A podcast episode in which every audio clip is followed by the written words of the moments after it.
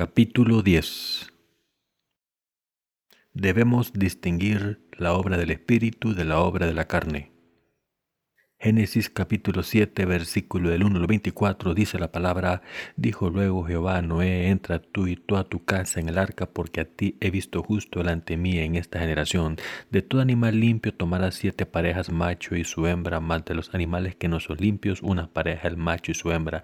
También de las aves de los cielos siete parejas macho y hembra, para conservar viva la especie sobre la faz de la tierra, porque pasados aún siete días yo haré llover sobre la tierra cuarenta días y cuarenta noches y raeré de sobre la faz de la tierra todo ser viviente que hice.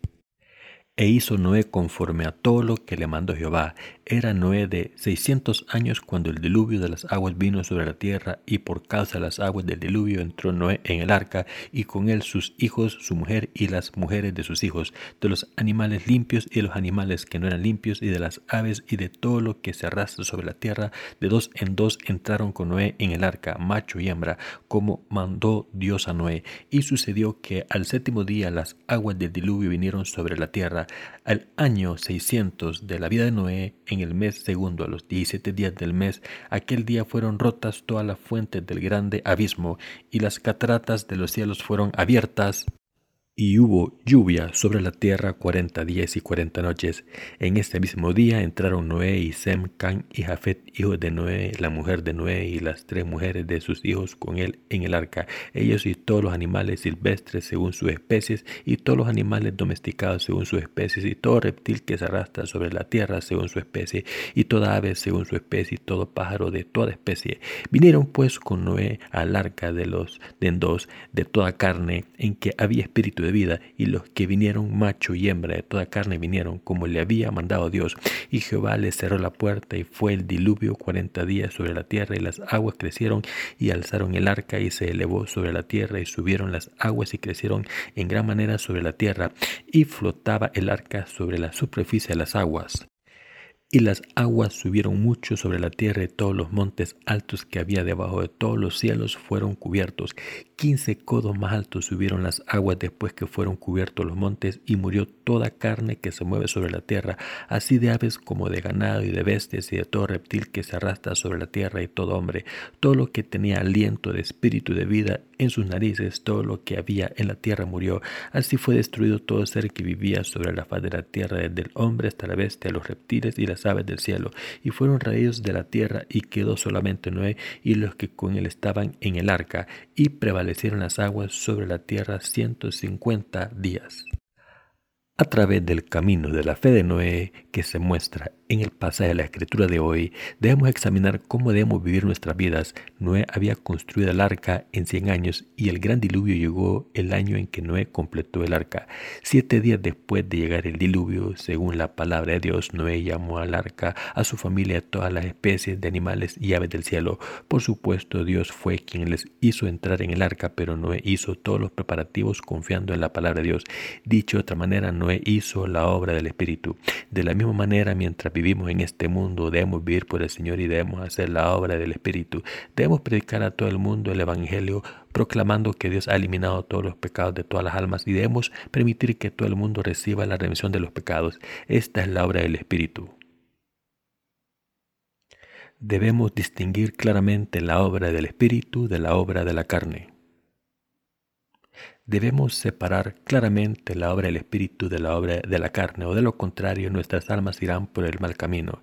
Está escrito, porque los que son de la carne piensan en las cosas de la carne, pero los que son del espíritu en las cosas del espíritu, porque el ocuparse de la carne es muerte, pero el ocuparse del espíritu es vida y paz. Romanos capítulo 8 versículos 5 y 6. La obra espiritual nunca es compatible con la obra de la carne. Sin embargo, como todavía tenemos nuestra carne, hacemos la obra de la carne y la obra del espíritu, aunque hayamos nacido de nuevo. No solo hacemos un tipo de obra, pero ante Dios, los nacidos de nuevo debemos hacer solo una obra. Cuando somos salvados debemos hacer la obra del Espíritu sin falta, como está escrito en el pasaje de la escritura anterior, los que quieren vivir según la carne ponen su mente en las cosas de la carne, pero los que quieren vivir según el Espíritu ponen la mente en las cosas del Espíritu. Aunque tengamos carne y Espíritu, debemos estar dedicados solo a la obra del Espíritu. ¿Qué tipo de obra debemos hacer? Debemos hacer la obra del Espíritu, esto es, servir a Dios. ¿Cuál es entonces la obra del Espíritu? Es salvar a las almas predicando el Evangelio del agua y el Espíritu. El Señor Jesús dijo, Dios es Espíritu y los que le adoran en Espíritu y en verdad es necesario que adoren. Juan capítulo 4, versículo 24. La obra del Espíritu es la predicación del Evangelio de Jesucristo que ha eliminado los pecados de los humanos. Cuando hacemos la obra de salvar las almas de la gente al predicar el Evangelio del agua y el Espíritu, las bendiciones de Dios vendrán después. Solo los que hemos nacido de nuevo al creer en el Evangelio del agua y el Espíritu pueden poner sus mentes en la obra del Espíritu, diferenciarla de la obra de la carne y llevarla a cabo. Por eso Dios dijo que cualquier animal que tenga pezuñas divididas, es decir, la pezuña hendida, es un animal limpio en Levítico capítulo 11 versículo 3. De la misma manera en que los animales limpios tienen pezuñas hendidas, los nacidos de nuevo pueden separar la obra del espíritu de la obra de la carne y hacer esta obra espiritual. Si los justos separan claramente lo espiritual de lo carnal, no pueden hacer la obra del espíritu ni la obra de la carne. Aunque es posible que hagamos la obra de la carne y la obra del Espíritu, en ocasiones debemos seguir distinguiendo la obra del Espíritu de la obra de la carne clara y conscientemente. Vivir por el Evangelio que nos ha salvado es la obra de Dios y la obra del Espíritu. Cuando pensamos en cómo hemos sido salvados, podemos hacer la obra del Espíritu. Recuerden que es la obra del Espíritu salvar a las almas. Graben en sus corazones una vez más que es la obra del Espíritu predicar el Evangelio del agua y el Espíritu a la gente y permitir que sus almas reciban la remisión de los pecados, para que los nacidos de nuevo, los creyentes justos del Evangelio del agua y el Espíritu hagan la obra del Espíritu, deben saber exactamente qué es la obra espiritual y la obra carnal. Los justos que han nacido de nuevo a través del Evangelio del agua y el Espíritu tienen la carne y el Espíritu, a diferencia de los que no creen y solo tienen la carne, los creyentes nacidos de nuevo tienen el Espíritu Santo en sus corazones. Así que los que han nacido de nuevo a través del Evangelio y el agua del Espíritu hacen la obra del Espíritu y la obra de la carne también. Esta es la razón precisamente por la que los justos deben saber qué es la obra del Espíritu y qué es la obra de la carne. Si una persona justa no sabe qué es la obra del Espíritu o cómo hacerla y solo busca la obra de la carne, entonces esta persona está viviendo una vida miserable. Debemos darnos cuenta de que la predicación del Evangelio y el agua del Espíritu es la obra del Espíritu y buscar esta obra espiritual. Cuando conocemos a alguien oramos así, por favor Señor, salva esta alma. En realidad, Dios ya ha borrado todos los pecados de esta alma también. Sin embargo, debemos predicar el Evangelio a esa persona también para que crea. Por tanto, debemos llevar a esta persona a su salvación. Predicar el Evangelio del agua el Espíritu no es algo que cualquier persona pueda hacer. Esta obra es algo que solo pueden hacer los que han sido redimidos primero al creer en el Evangelio del agua y el Espíritu. Y esta es la obra del Espíritu. Cuando predicamos la verdad del Evangelio que proclama que Dios ha salvado a todo el mundo del pecado al eliminar los pecados de la gente, las almas pueden alcanzar su salvación al escuchar esta verdad y creer en ella en sus corazones. Por tanto, dependiendo de qué tipo de obra hagamos, la gente puede ser salvada o seguir sin poder ser salvada. Hemos sido salvados a través del Evangelio del agua y el Espíritu. Sin embargo, es absolutamente importante el tipo de obra que hagamos como personas salvadas. Todos debemos entender completamente qué tipo de obra debemos hacer para hacer la obra del Espíritu. Esto se debe a que si no sabemos qué es la obra del Espíritu, no podemos hacerla. ¿Qué es la obra del Espíritu? Es predicar el Evangelio a la gente creyendo de esta manera. Estas almas serán salvadas cuando prediquemos el Evangelio. Cada uno de nosotros debe entender y hacer la obra del Espíritu espiritualmente, pero esto es muy difícil. En otras palabras, no es fácil hacer la obra del Espíritu, que requiere que prediquemos el Evangelio recordando que esto es lo que Dios quiere de nosotros. Aunque esta obra no sea tan fácil, al mismo tiempo es también simple. Si vamos donde abunda la obra de la carne, haremos la obra de la carne, pero si vamos a donde se hace la obra del Espíritu, estamos destinados a hacer la obra del Espíritu. Si vivimos en la iglesia de Dios que hace la obra del Espíritu, y compartimos comunión con los justos, haremos la obra del Espíritu automáticamente. Pero a pesar de esto, a veces hacemos algo completamente malo en vez de hacer la obra del Espíritu. Por tanto, debemos darnos cuenta claramente de lo que es la obra del Espíritu y lo que es la obra de la carne. Estamos aquí para servir la obra que Dios ha hecho. Debemos ofrecernos para hacer la obra de predicar el Evangelio, pero el problema es que a menudo no nos damos cuenta de este deber. Dios le dijo a Noé que construyese el arca cuando cumplió 500 años y Noé completó el arca a los 600 años. Cuando el arca estaba preparada, Dios le dijo a Noé, toma a tu familia y entrad en el arca. Y toma siete parejas de animales limpios y dos pares de animales impuros, macho y hembra. ¿Por qué le dijo Dios a Noé que llevase dos pares de animales impuros y siete de animales limpios? Porque aunque los animales limpios tenían que ser preservados completamente para florecer después del diluvio, los animales impuros solo tenían que seguir existiendo. Por el contrario, los animales limpios tenían que ser perfectos y multiplicarse. Por eso Dios especificó siete parejas de macho y hembra. Como saben, el número siete en la Biblia denota a Dios y la perfección, mientras que el número seis implica al hombre y la imperfección.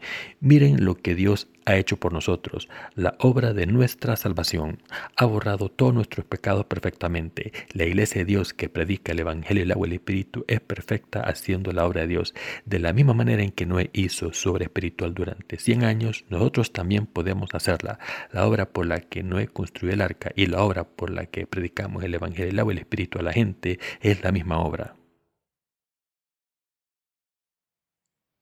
Debemos estar más dedicados a la obra del Espíritu. Aunque hagamos la obra del Espíritu y la obra de la carne, debemos estar más dedicados a la obra del Espíritu.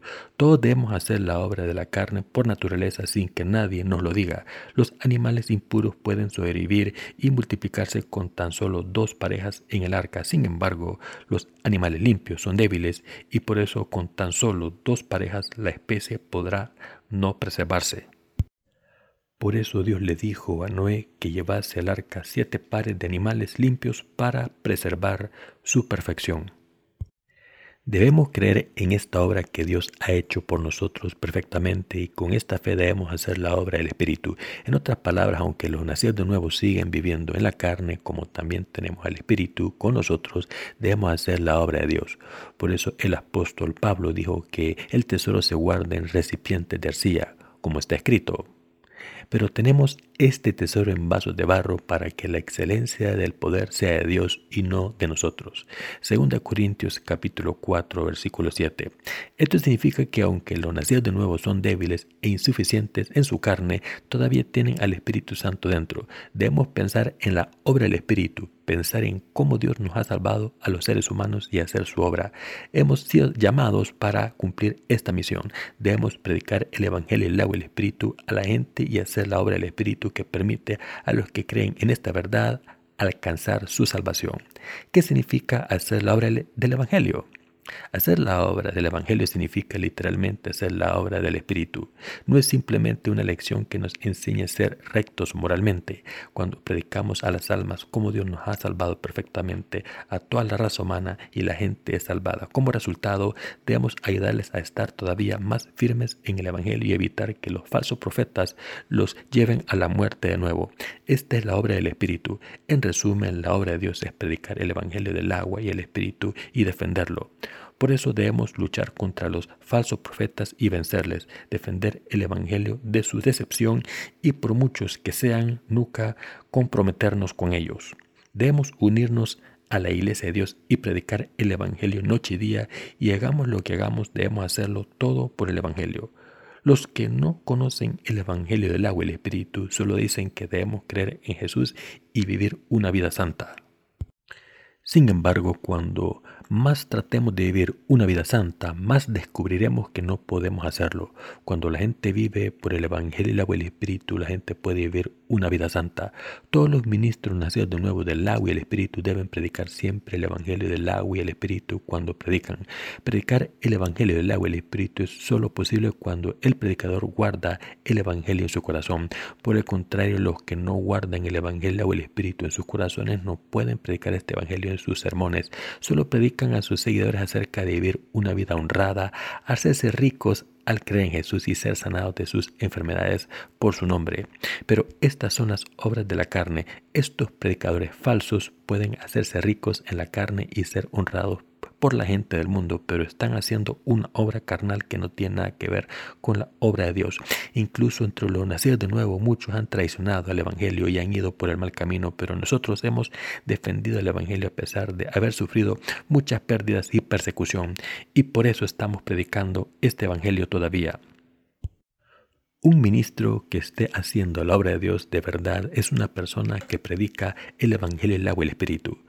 Como predicar el Evangelio, el agua y el Espíritu significa defender el Evangelio por fe, incluso cuando esta gente de fe predica este Evangelio todo el tiempo en sus sermones, no se cansa de él, pero lo sigue predicando a la fuerza un sermón que proclama el verdadero evangelio es el sermón más espiritual y al mismo tiempo es el más difícil. Si alguien no mantiene su espiritualidad pura en su corazón y sigue sus deseos carnales, no puede predicar el evangelio del agua y el espíritu. Para esta gente el sermón más difícil es el sermón del verdadero evangelio. Los trabajadores del verdadero evangelio son muy escasos en todo el mundo. Por todo el mundo entero hay solo unas pocas personas que predican que Jesús ha borrado los pecados de todo el mundo con el Evangelio del agua y el Espíritu. Cuando empezamos a predicar el Evangelio de la verdad por todo el mundo a través de nuestro ministerio literario, nuestros trabajadores del ministerio de Internet utilizaron los motores de búsqueda para ver si alguien estaba sirviendo el Evangelio del agua y el Espíritu, pero nadie estaba predicando el Evangelio del agua y el Espíritu. Incluso ahora, aunque haya muchas personas predicando que Jesús ha eliminado nuestros pecados y nos hemos convertido en justos sin pecados, no es el Evangelio del agua y el Espíritu lo que están predicando. Solo predican que Jesús tomó todos nuestros pecados en la cruz y como esto es todo lo que conocen, no pueden predicar nada más. Aunque conocen la respuesta final que una persona no tiene pecados si cree en Jesús correctamente, no saben el proceso exacto por el que Jesús ha eliminado sus pecados, sino que solo conocen su sangre en la cruz. Esta es la razón por la cual nadie ha recibido la remisión de los pecados al escuchar sus sermones y por eso nosotros, como personas nacidas de nuevo, debemos predicar y defender el Evangelio del agua y el Espíritu, aunque pongamos en riesgo nuestras vidas. Esta es la razón por la que nuestros ministros ponen todos sus esfuerzos en proclamar el Evangelio del agua y el Espíritu y todos nuestros hermanos y hermanas están viviendo por el Evangelio y juntando nuestras fuerzas estamos predicando el Evangelio del agua y el Espíritu por todo el mundo. Debemos hacer que el Evangelio verdadero sea conocido por todos los que han sido engañados por falsos profetas. Pero, ¿qué hay de ustedes? ¿Pueden diferenciar el verdadero Evangelio de los falsos? Incluso cuando buscamos por toda la comunidad cristiana de todo el mundo, nadie estaba predicando el Evangelio del agua y el Espíritu como nosotros. Todo predicador solo habla de la sangre a cruz. Pero ¿se salva alguien a través de la sangre de la cruz solamente? No. Nadie puede alcanzar la salvación de esta manera. Incluso entre los teólogos famosos no hay nadie que sea salvado. Tampoco fueron salvados los fundadores de diferentes escuelas teológicas. Solo los que han nacido de nuevo al creer en el Evangelio, el agua y el Espíritu están sin pecado y solo ellos pueden confesar a Dios con una conciencia clara que no tienen pecados. Por tanto, nosotros los nacidos de nuevo a través del Evangelio, el agua y el Espíritu debemos predicar el Evangelio y la verdad. Debemos servir al Evangelio uniendo nuestros corazones con nuestros ministros. Cuando predicamos el Evangelio es posible que algunas personas no lo acepten. No hay que predicarles el Evangelio contra su voluntad. Si tienen dificultad en entender este Evangelio, todo lo que tienen que hacer es explicarles la palabra de Dios despacio y paso a paso, primero hablándoles del pecado y después de la ley y el juicio de Dios para que puedan ver que son fundamentalmente pecadores y aceptar este Evangelio. Una vez reconocen claramente que están destinados a ir al infierno, pueden predicarles el Evangelio. Si siguen levantándose contra este Evangelio, incluso después de entender el mensaje entero, deberán de dejar de predicarlo. Debemos buscar a los que están dispuestos a aceptar este Evangelio, llevarlos a su salvación y cuidar de ellos como si cuidásemos a nuestros propios hijos.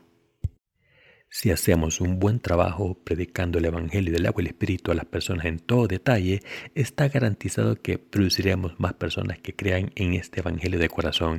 Quien crea en este Evangelio de todo corazón en vez de aceptarlo como si fuera un hecho, dejará de tener pecados mediante el Espíritu Santo. Quien crea en el Evangelio del agua y el Espíritu de corazón no tiene pecados de la misma manera en que la dinamita puede demoler un edificio entero con su explosión si escuchamos y creamos en la palabra del Evangelio del agua y el Espíritu Estaremos completamente sin pecados. Por eso el apóstol Pablo declaró lo siguiente, porque no me avergüenzo del Evangelio porque es poder de Dios para salvación a todo aquel que cree, al judío primeramente y también al griego. Romanos capítulo 1 versículo 16. La palabra poder en griego es dunamis y de esta palabra viene dinamita. En otras palabras, este Evangelio del agua y el Espíritu tiene un poder explosivo tremendo que puede eliminar todos los pecados de los corazones de la gente de una sola vez. Así, todo lo que tenemos que hacer es predicar esta verdad. Como este Evangelio es el verdadero Evangelio, si lo escuchamos y creemos en él, nuestros corazones estarán sin pecados. Sin embargo, al escuchar la palabra del Evangelio una sola vez, pocos pueden recibir la remisión de los pecados. Todo el mundo tiene sus pensamientos e ideas preconcebidas y por tanto la mayoría de las personas no se rinden ante la palabra de Dios tan fácilmente. Así debemos predicar el Evangelio repetidamente y los que lo escuchan deben dejar de lado sus pensamientos propios si quieren nacer de nuevo. Al final creerán.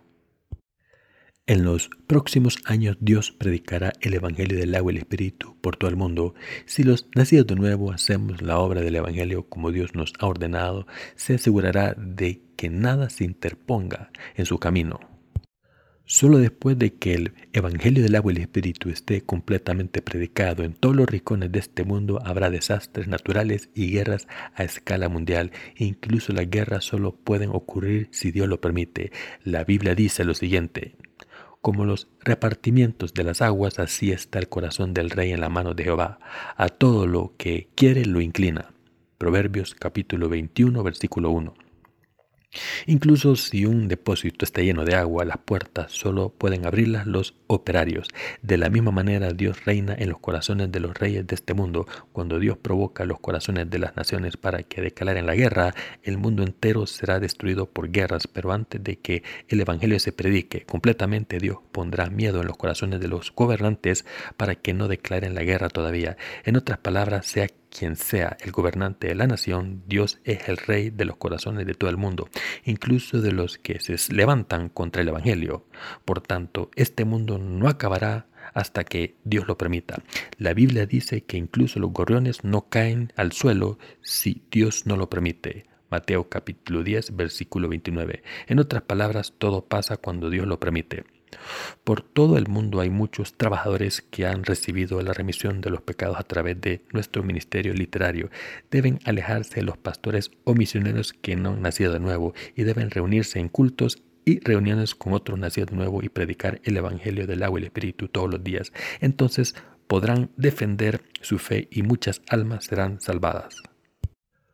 Cuando los que son nombrados líderes en cada iglesia se unen con la iglesia principal que fue establecida primero, Dios les da fuerza.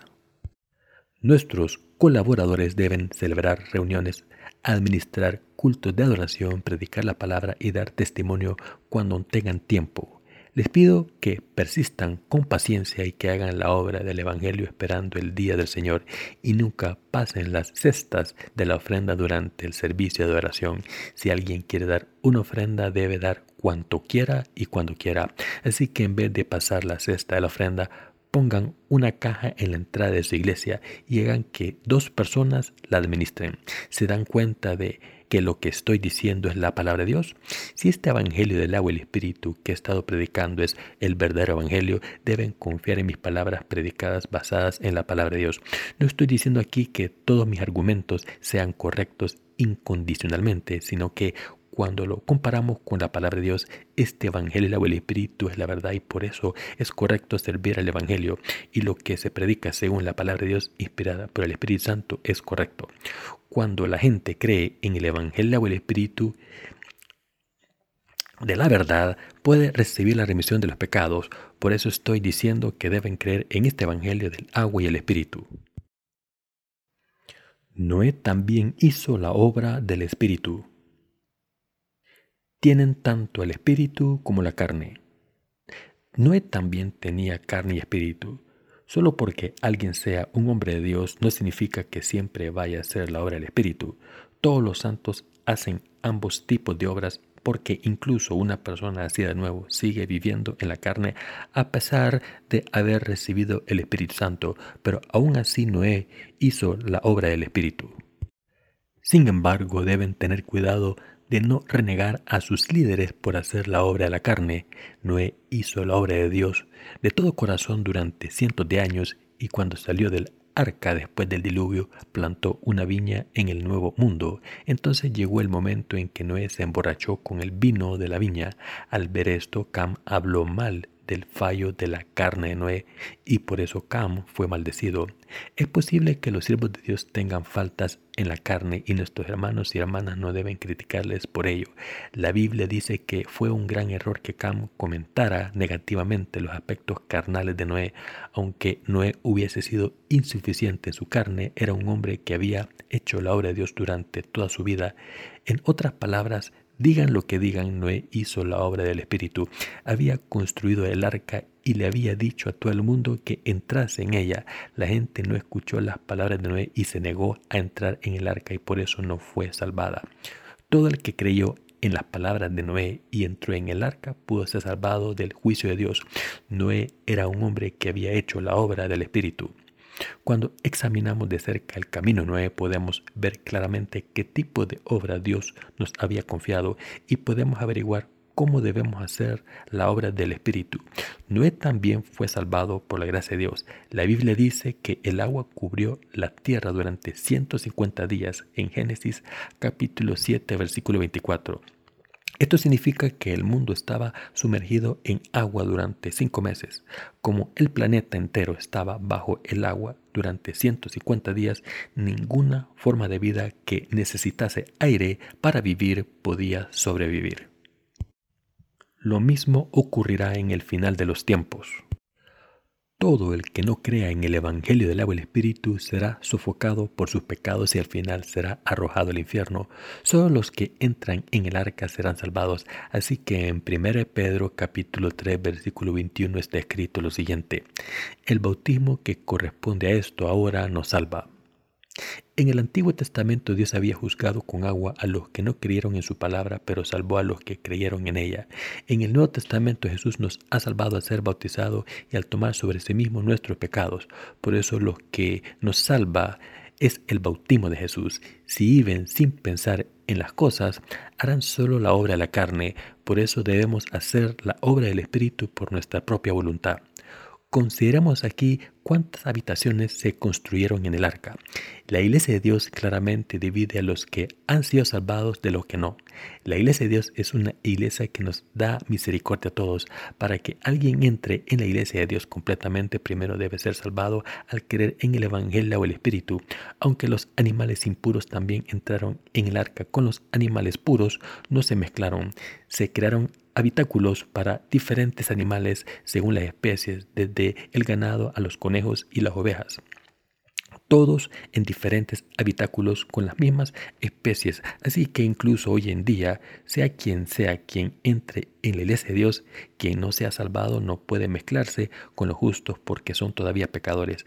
Dios divide a los que han sido salvados de los que no pone a los salvados con los demás salvados y a los que no han sido salvados con los demás que no han sido salvados.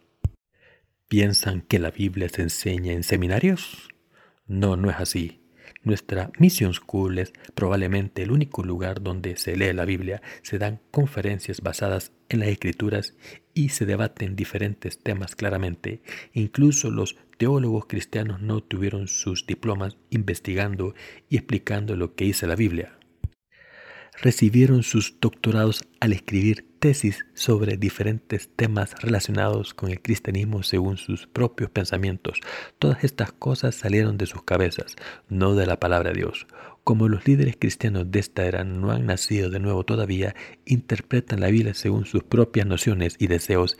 Miremos el siguiente ejemplo de Malaquías capítulo 3 versículo 10 y 11 dice lo siguiente, traed todos los diezmos al alfolí y haya alimento en mi casa y probadme ahora en esto, dice Jehová de los ejércitos, si no os abriré las ventanas de los cielos y derramaré sobre vosotros bendición hasta que sobreabunde. Reprenderé también por vosotros al devorador y no os destruirá el fruto de la tierra, ni vuestra vid en el campo será estéril, dice Jehová de los ejércitos. El núcleo del mensaje de este pasaje es que todo le pertenece al Señor Dios. Por eso Dios hizo que el pueblo de Israel ofreciese una décima parte de sus cosechas a su templo. Dios nombró a la tribu de Leví para el sacerdocio, pero había once tribus más además de los levitas. Si las once tribus no ofrecían el diezmo de su cosecha, los levitas, que eran los sacerdotes, no podrían haber sobrevivido. Esto se debe a que los sacerdotes no tenían ningún otro trabajo, así que los levitas vivían de los diezmos ofrecidos por las demás tribus. Por eso ofrecer un diezmo de la cosecha era servir a Dios. Y mediante esta institución todo funcionaba bien. Dios estaba diciendo lo siguiente. Los sacerdotes no deberían tener otro trabajo sino solamente hacer mi obra y servirme a jornada completa. Por eso debéis ofrecer una décima parte de sus cosechas. Mientras que son los sacerdotes los que viven con esta décima parte, yo lo considero servirme a mí y os bendeciré. Este es el significado bíblico original del diezmo, pero ahora en la actualidad muchos cristianos están abusando de él, lo están utilizando solamente literalmente. Dicen que si una persona ofrece la décima parte de su salario será rica. Enseñan que todo estará bien si se ofrece la décima parte del salario aunque no se haya recibido la remisión de los pecados. Sin embargo, esto no es cierto. Los que hacen la obra de Dios no solo dan una décima parte de su salario, como han recibido todo de Dios, los que han recibido la remisión de los pecados viven completamente por Dios. Ofrecer solo una décima parte es poco. Dios alimenta a los que viven por Él, los viste y les proporciona todo lo que necesitan. En otras palabras, si trabajan completamente por Dios, les dará todo lo que necesiten. Como hemos recibido todo de Dios, es solo cuestión de tiempo que le sirvamos de todo corazón. A los que sirven al Señor verdaderamente de todo corazón, Dios les dará aún más para que le sirvan más. En otras palabras, a los que le sirven más, Dios les da aún más. Mi conciencia está limpia ante Dios, cuando se trata de la administración de las finanzas de nuestra organización misionera. Predicar el Evangelio por todo el mundo requiere muchos recursos financieros, por eso gasto todas las ofrendas dedicadas a Dios en proclamar el Evangelio del agua y el Espíritu. Nuestros santos también saben muy bien que todas sus contribuciones se utilizan para el Evangelio y por eso las ofrecen sin ninguna preocupación. No debemos gastar sus ofrendas en cualquier cosa. Todas las ofrendas deben gastarse en lo que sea absolutamente necesario. Ningún ministro debe acumular dinero para sí mismo, pero a pesar de esto algunos ministros piensan que todo el dinero que ganan es suyo. Esto no es cierto. Todo el dinero que entra en la iglesia de Dios debe ser gastado incondicionalmente para servir al Evangelio del agua y el Espíritu. Todavía podemos prosperar aún cuando lo ofrezcamos todo. Si vivimos por el Señor, viviremos en abundancia, pero si no vivimos por el Señor, viviremos en pobreza. Dios lo sabe todo acerca de nuestros corazones y acciones. Los que viven por sí mismos morirán, pero Dios ayuda a la gente espiritual que hace su obra con lealtad. Los trabajadores del ministerio en la iglesia de Dios son fundamentalmente diferentes de los pastores de las iglesias del mundo. Hagan lo que hagan, son todos distintos. En los días futuros entregaremos aún más recursos financieros para salvar, aunque sea una alma más. Lo que es más valioso que cualquier otra cosa bajo los cielos. Aunque estamos invirtiendo tanto por todo el mundo, la iglesia de Dios todavía está llena de prosperidad. Así es como debe ser la iglesia de Dios. Debemos servir al Evangelio con todos nuestros corazones. Todos nuestros cuerpos, corazones y posesiones deben ser ofrecidos al Señor. Esta es nuestra fe. Debemos tener recipientes grandes de la fe. Dios dice lo siguiente. Es pues la fe la certeza de lo que se espera, la convicción de lo que no se ve. Hebreos capítulo 11, versículo 1. Aunque el fruto de lo que buscamos por fe no se pueda ver con los ojos ahora, lo podremos ver algún día. Mientras que oramos por este fruto, cuando no se ve, Dios lo hará visible en su tiempo. Para los nacidos de nuevo solo es justo hacer la obra de Dios. Esta es la vida correcta de los nacidos de nuevo y cuando hacemos esta obra de Dios podemos disfrutar de sus bendiciones.